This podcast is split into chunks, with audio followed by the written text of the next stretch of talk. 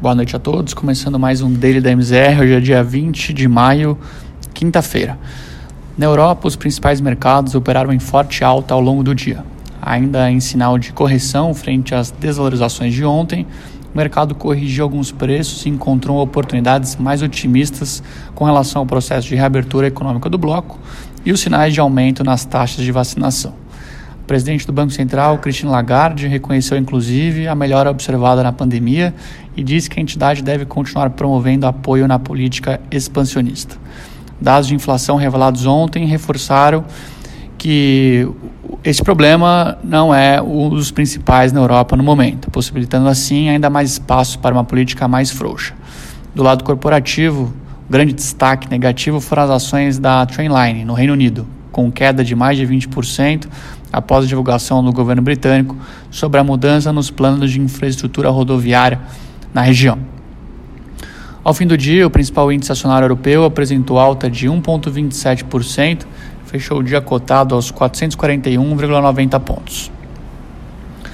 As principais bolsas americanas apresentaram também altas consistentes hoje em Nova York. Após dias consecutivos de queda, o mercado operou em alta também devido aos dados de emprego divulgados ao longo do dia. Os dados melhores que o esperado pelo mercado contribuíram para as valorizações observadas hoje, tendo em vista os novos pedidos de seguro-desemprego, que recuaram para a ordem de 400 mil na semana, menor número desde março de 2020. O grande destaque na sessão foi para o setor de tecnologia, que registrou ganhos de quase 2% no S&P. Após encerramento, o Dow Jones fechou em alta de 0,55%, cotado aos 34.084 pontos. S&P registrou ganhos de 1,6% aos 4.159 pontos.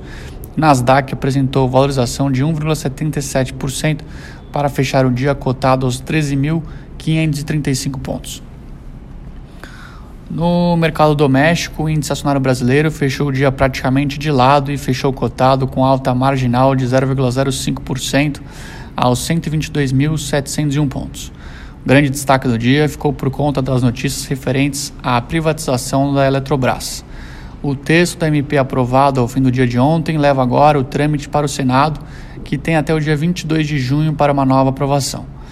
No mais, a Bolsa Brasileira seguiu o tom otimista das bolsas globais. No entanto, empresas ligadas ao setor de commodities foram os principais destaques negativos, com quedas de Suzano e Gerdau na ordem de 3% e Clabin baixa de 2%. Na ponta positiva, o desempenho bom veio por conta do setor bancário, com altas para Itaú e Bradesco ao longo da sessão.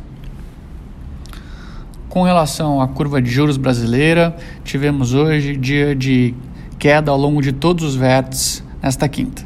Ainda bastante correlacionado com o movimento que observamos nos contratos norte-americanos, tivemos movimento maior de correção nos vértices mais longos e menor fechamento nos mais curtos. As falas do Fed ontem continuam sendo analisadas pelo mercado e devem seguir trazendo volatilidade no mercado de juros locais. A aprovação da MP da Eletrobras também deu sinal positivo sobre um possível avanço em reformas no Congresso. Já a ponta curta acabou tendo menor oscilação, dados os números de arrecadação apresentados hoje ao longo do dia.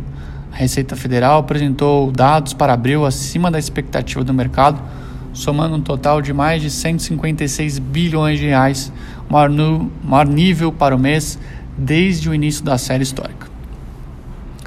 Por fim, com relação ao câmbio, eh, também bastante atrelado à queda das treasuries e com a aprovação da MP, o real apresentou valorização ao longo do dia. No fechamento, a moeda brasileira encerrou cotada aos R$ 5,27. Com relação ao IFIX, principal índice de fundos imobiliários da Bolsa Brasileira, tivemos hoje uma valorização de 0,18% no encerramento desta quinta. Bom, por hoje é isso, pessoal. Tenham todos uma excelente noite e até amanhã.